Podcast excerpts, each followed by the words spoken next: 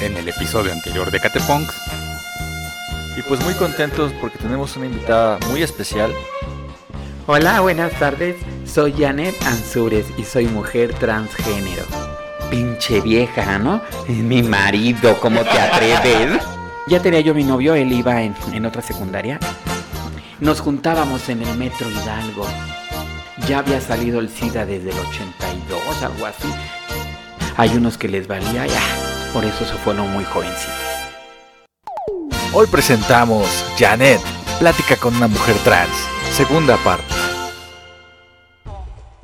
Bienvenidas, bienvenidos y bienvenidas a esta segunda parte del episodio especial de Catepunks, el podcast en donde dos inadaptados sociales y de familias disfuncionales platicaremos de todo y nada. Mi nombre es Charlie. Y yo soy Hans, y sin más que agregar, comencemos el episodio. Sabemos bien que en junio se celebra la marcha gay, la- el último sábado o domingo de junio. El ¿cuándo último se- sábado. ¿Tú recuerdas cuál fue tu primera vez que as- asististe a la marcha gay? Ajá, fue en la marcha en el año en el 85. Fue mi primera marcha gay y iba yo este, en primero de secundaria. Eh, ¿sí, ¿Sí iba bastante gente o cómo se manejaba? Fíjate, era, eran los 85 y ya se manejaban este, mucha gente. Cada disco gay llevaba un, es- un tráiler lleno de gente. De las manos, unos a otros conmigo. O sea, pero ahí cómo se... Por lo, por lo mismo de que estabas en el medio, te enterabas de esas marchas, o ya previamente ya te habías enterado de... de- Eh, como iba yo mucho al centro que les digo que nos reuníamos en el Metro Hidalgo, o cuando íbamos a las discos, en la disco se anunciaba. La marcha gay va a ser tal día, quien quiera participar y apoyar, por ejemplo, al taller, va a estar en la plataforma para que te subas ahí y entonces eh, el tráiler decía el taller y toda su gente arriba, ¿no? Otro tráiler decía el cabaretito y traía a su gente. Ah, también se hacía la marcha del silencio de toda la gente que había muerto de VIH. Esa, esa ¿Era se- previa a la...? Sí, esa se hacía antes de la marcha gay. O, o se hacía el, el primero de noviembre. Bueno, Janet, cambiando de tema un poquito, nuevamente. ¿Tú cuándo, en qué momento? Bueno, ya nos contaste sobre tu niñez, sobre tu adolescencia, cuando empezaste a salir, conocer lugares. ¿Cuándo te diste tu cuenta de que ya era momento de cambiar a ser de, de gay a trans? Mira, yo siempre quise este, ser mujer trans. Eh, no se conocía todavía esa palabra, la de ser transgénero. Pero nunca quise. eh, Sí tenía amigas que me decían, inyectate, tómate esto. Sí, a los 17 años yo tomé este Lutoral con estrógenos. Y fue cuando empecé a tener busto. Pero este siempre vi que ellas se- aparte se llegaban a inyectar ya en eh, aceite mineral en las piernas. Muchas llegaron a tener cáncer de, de piel, eh, otras se les, se les hizo de plástico al- y empezaron a morir también. En esa etapa de la transición, eh, ¿tú con qué comenzaste o cuáles fueron los pasos que diste? Ah, una amiga, una amiga me dice, ¿qué crees que ya conocí la clínica Condesa? Esa clínica Condesa antiguamente parece que era, este, ojalá no me equivoque, lo que era con ACIDA. Te hacen Es- tus exámenes de VIH. Después ya nomás aumentaron la clínica para transgénero. Pero dentro de esa clínica nomás metieron lo de transgénero. ¿Y es ahí donde estás llevando todo tu proceso? ¿O, do- o donde, me imagino que también de manera psicológica llevaste algún proceso? Ah, también? mira, una vez que mi amiga me dice, ¿sabes qué? Eh, ya llevo tantos meses, este, ya soy en tratamiento de reemplazo hormonal, pero primero pasé con el psicólogo.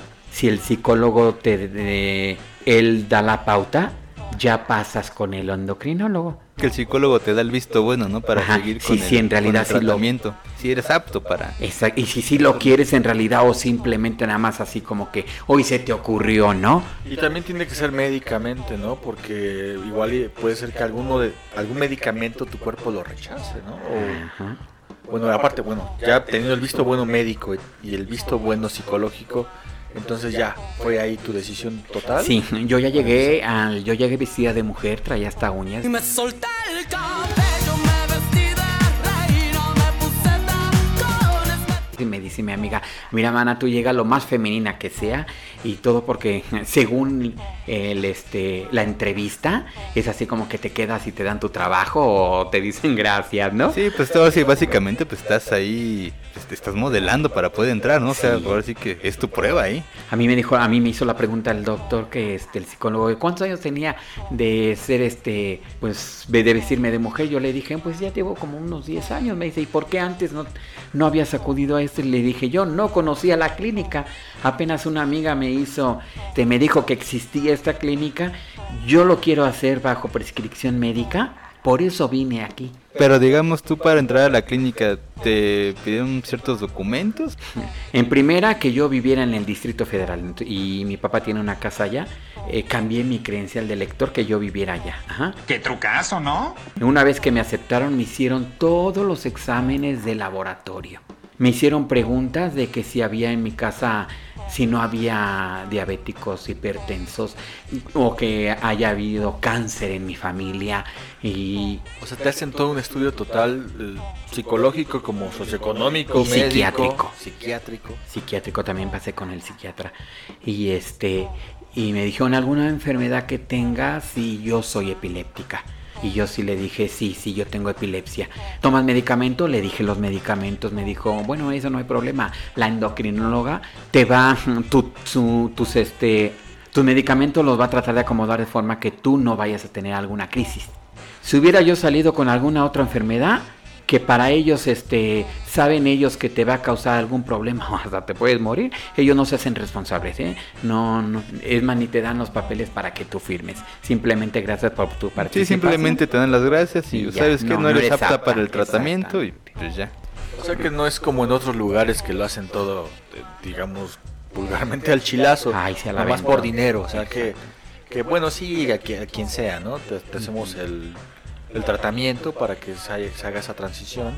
O sea, tienen suficientemente el apoyo de, de esta clínica para que pues quien esté decidido a hacer ese cambio o esa transición lo haga, ¿no? Sí, sí, y me dijo, este, me dijo, eso sí me dijo por la edad, porque la verdad, este me dijo, porque no viniste más joven, ¿no? Lo bueno que yo ya había tenido tomado de joven la luteral con estrógeno. Eso sí me dijeron, ya no hay para atrás, ¿eh?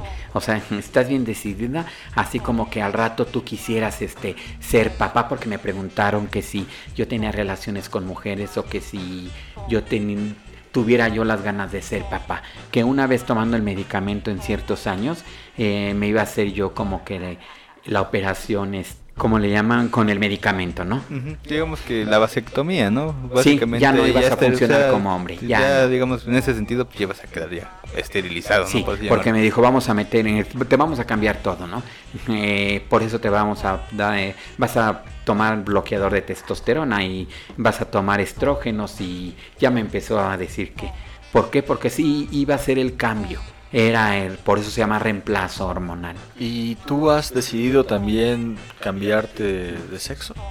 Eh, no porque sale, en primera me dijo la doctora, mira, por la edad que ya tienes, no este, pues yo te, di- yo te sugeriría que mejor ya no le muevas ahí, ¿no?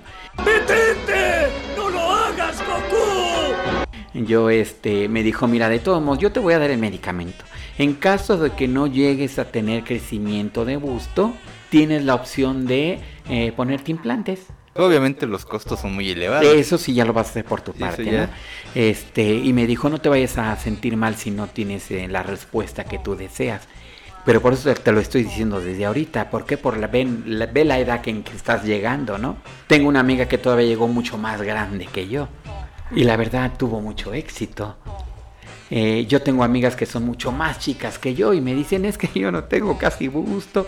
Eh, ve, tú te ves más femenina porque el cambio fue así y así. Y la misma endocrinóloga me dice, oye, Janet, te felicito. Eres toda una mujer y nunca pensé, la verdad, que ni siquiera te creciera busto. El mago enmascarado lo logró de nuevo. Eh, ¿Nos podrías comentar qué es la disforia de género? Sí, mira, eh, a veces se da en la, eh, en la pubertad, eh, cuando te empiezas a detectar que este, tú quieres ser niña, y, pero tu, tu cuerpo es niño. Entonces, este, a mí me pasó que yo pensaba, ¿no? Si esto se quitara y se, se, se pusiera, yo lo tiraba, ¿no?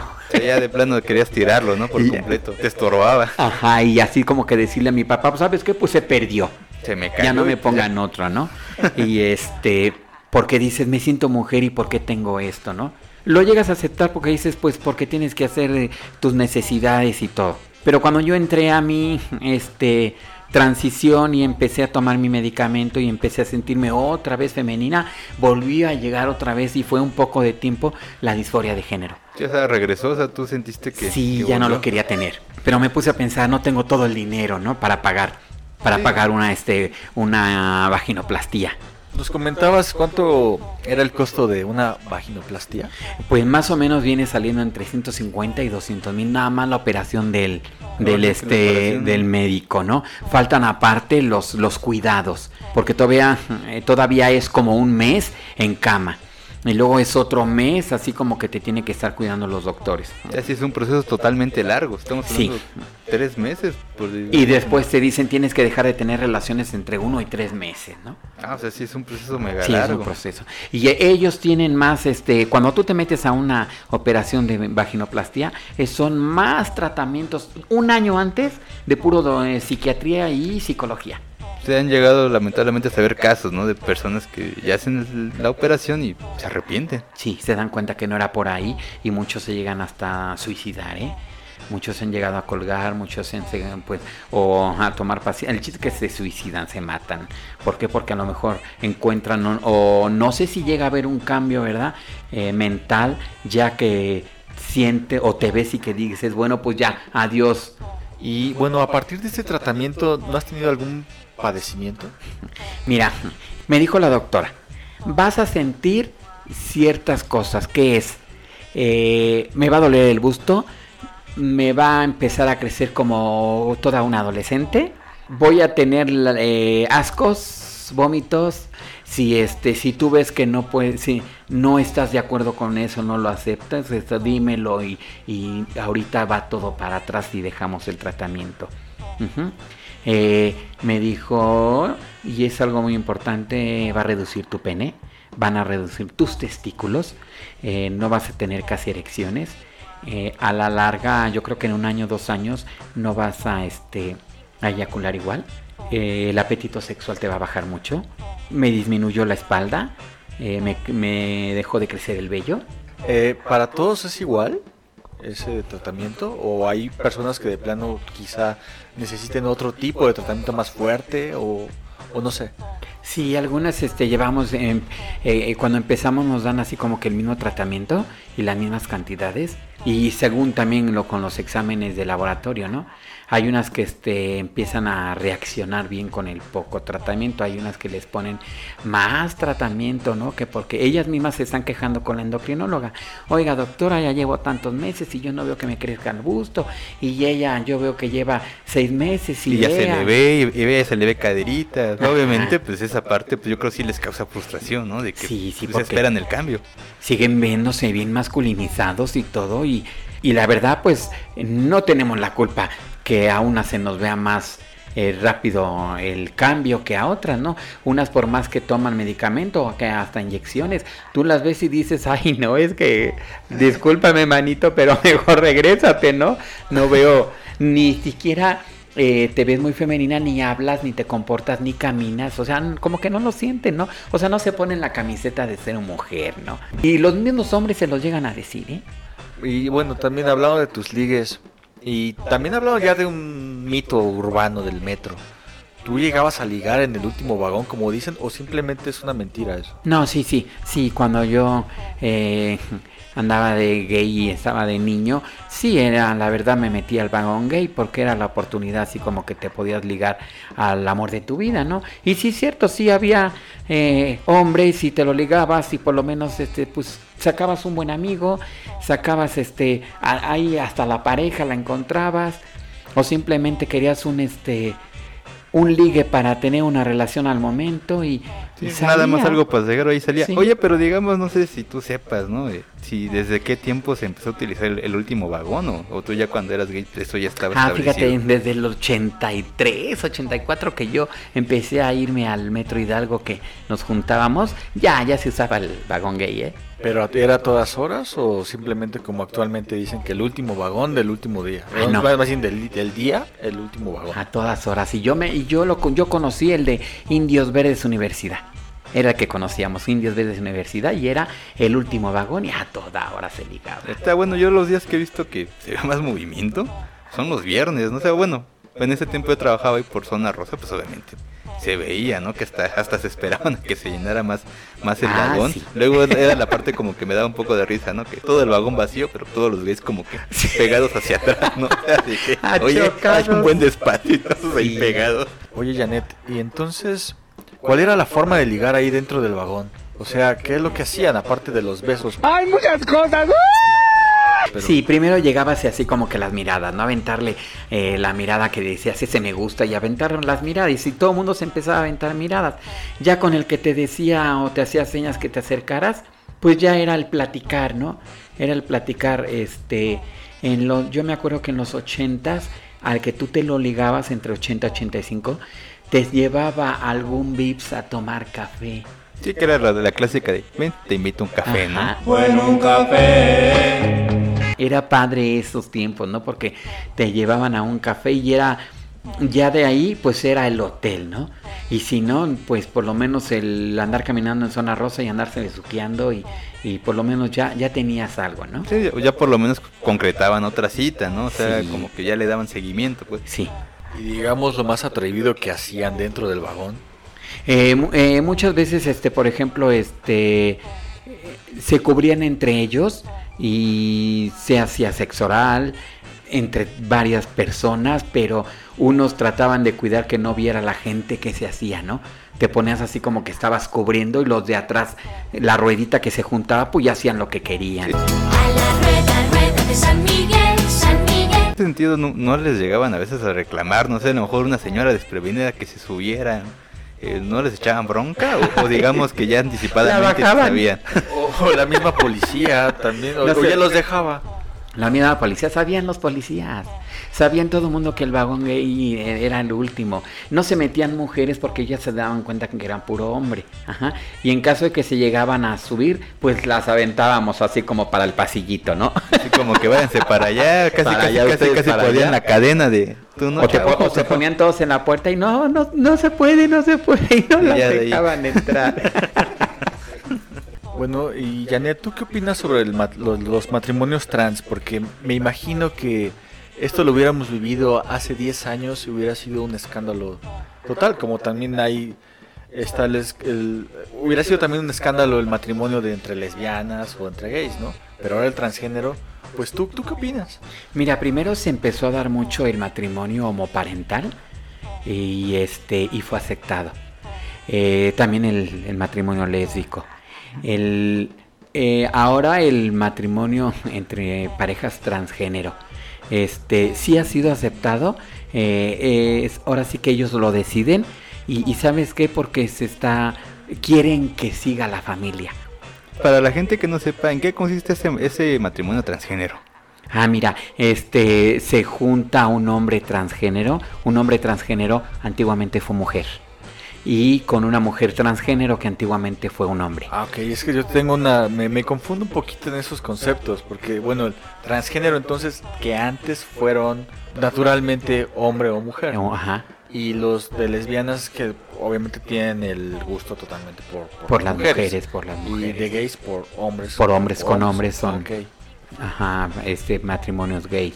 Sí, bueno, que incluso hasta amigos dicen, ay, pero pues termina siendo lo mismo, ¿no? O sea, también, o sea, bien a cabo, pues termina siendo hombre y mujer.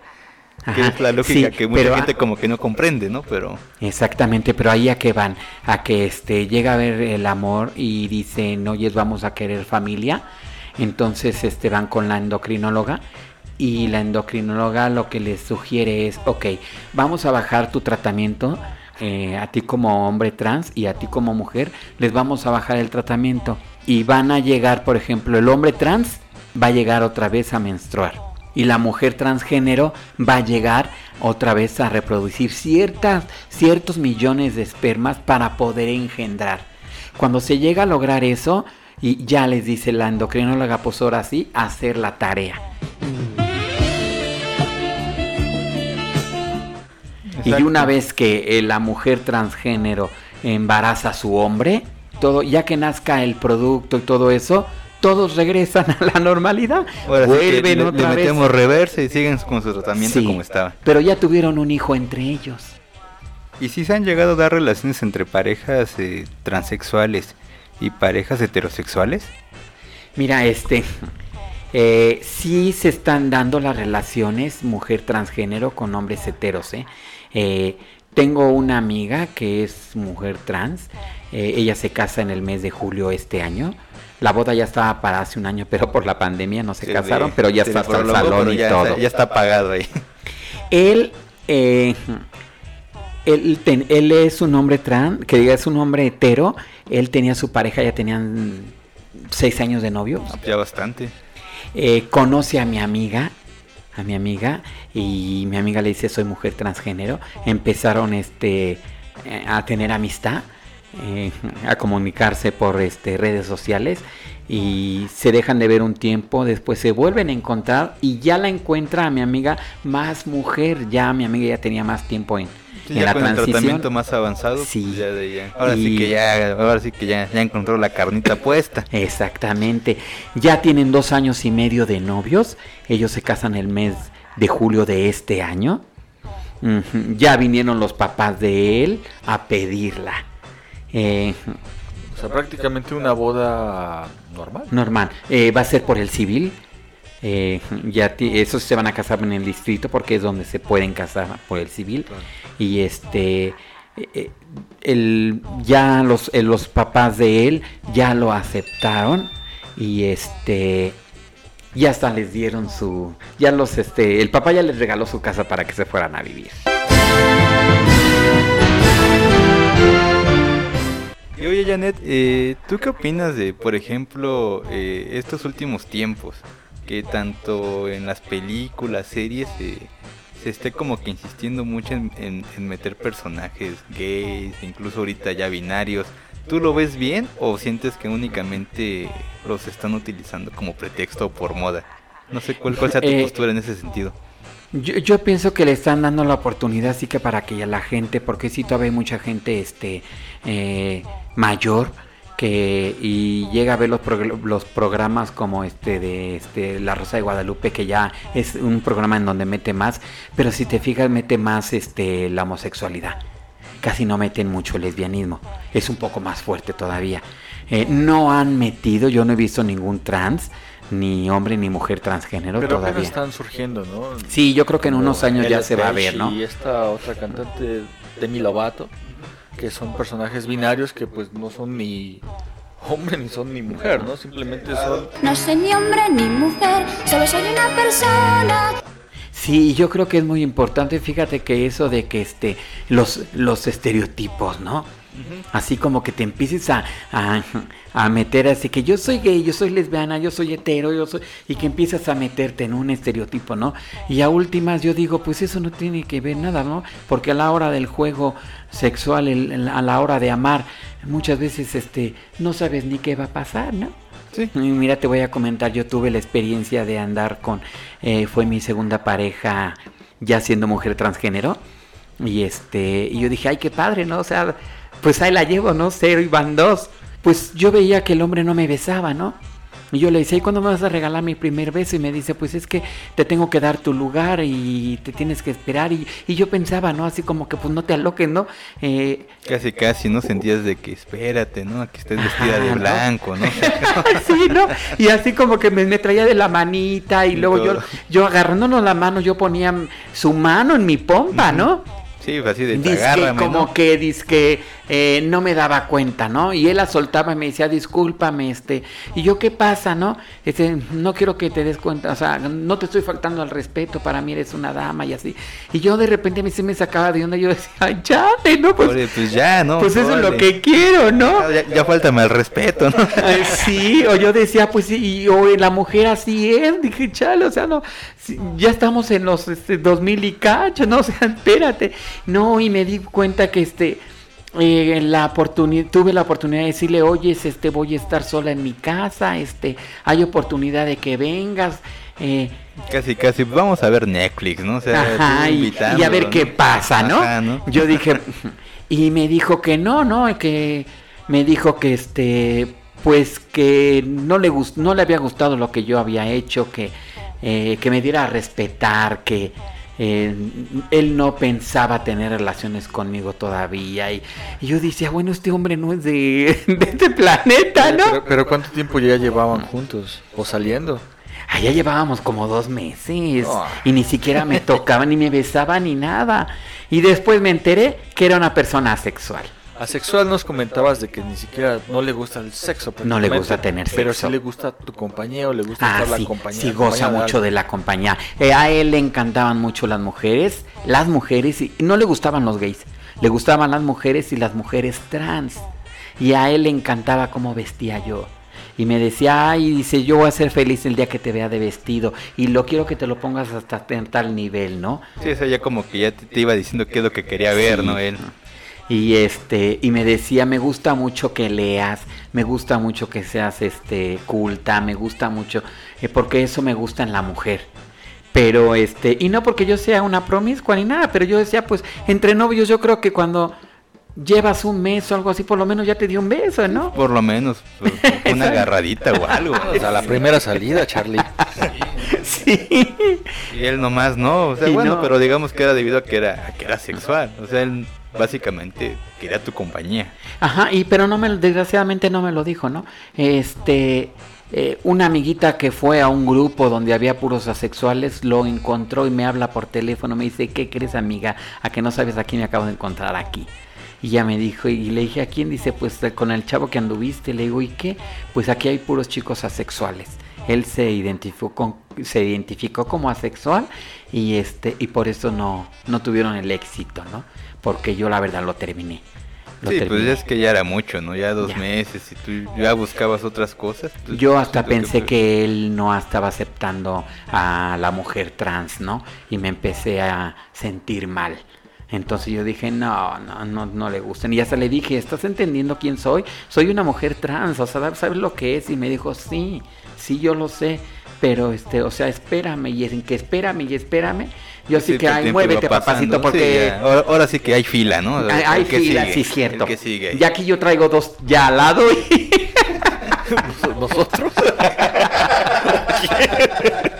Y, este- y si no te mueves, o sea, deja esto porque esto...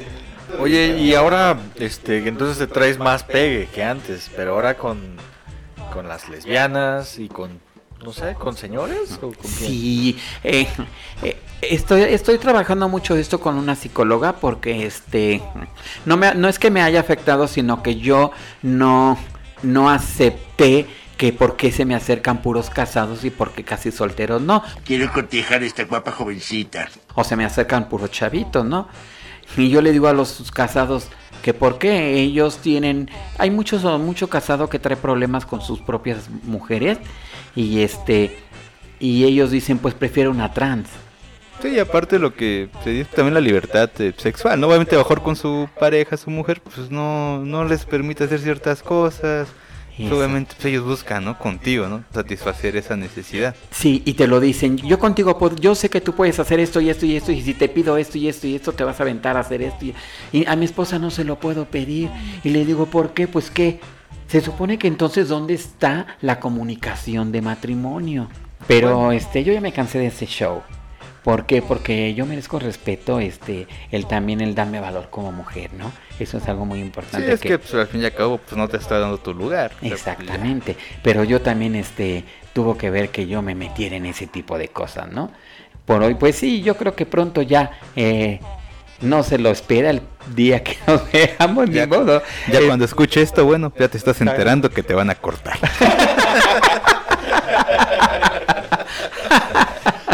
Sí, lo bueno que no dije nombre, ¿no? Pero Tú quien quiera que seas. se le va a acabar el encanto, ¿no? Pero se me va a acabar también a mí, ¿no crees? Y este, pero pues ojalá espero y este pronto venga el bueno, ¿no? Bueno amigos, este fue el episodio especial de Cateponks. Eh, esperemos que les haya gustado. Y pues Janet, eh, ¿algún consejo que quisieras dar? Eh, sí, miren, yo, este, en primera, gracias por haberme invitado. Fue algo así como una experiencia muy bonita. Yo les quisiera recomendar a, a las chicas que pues en, que están en la pubertad o tienen veintitantos años, que el ser mujer transgénero no es así como moda, no es así como que es algo nuevo que está pasando y ya quisieran todas ser trans, ¿no? Eh, tampoco es así como que la competencia con las mujeres, ¿no? Tampoco es eso, sino es otra, este, eh, otra forma de que los chicos gay que se dieron cuenta que son mujeres y que están así como que viviendo en otro cuerpo es la oportunidad, ¿no? Para que en realidad sean las mujeres que quieran ser, ¿no? Pero siempre y cuando en realidad te des cuenta que eso es lo que quieres, porque ya no hay para atrás, ¿eh? Y no vaya a haber al rato un desequilibrio mental, porque este, descubras al rato que nomás era como que un juego o a ver qué se sentía. Y no, es tu salud, es tu salud mental también lo que está en juego. Janet logró lo que estaba buscando desde que era un infante. Tuvo muchos altibajos en su vida, varias decepciones amorosas, pero este es un momento importante en el cual tomó esa decisión para ser feliz. Este fue un episodio especial de Cateponks. Espero que haya sido de su agrado y mándenos su caso a la dirección Avenida Chapultepec 28, Colonia Doctores y hasta la próxima. Y claro, eh, como ya saben, nos pueden localizar a través de nuestras redes sociales, eh, la cual es Facebook.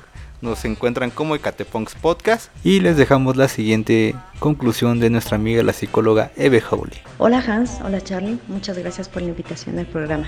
Les comento, muchas personas pasan por el proceso de aceptar y después decidir su orientación sexual. Hay quienes lo viven con naturalidad y quienes no. Estos últimos son quienes van a necesitar ayuda profesional, donde van a poder asumir su propia identidad de género y orientación sexual, ya que no son lo mismo. La identidad de género es la conciencia de pertenencia a un sexo masculino o femenino. La orientación sexual es la atracción emocional, física, sexual o romántica que una persona tiene hacia otra.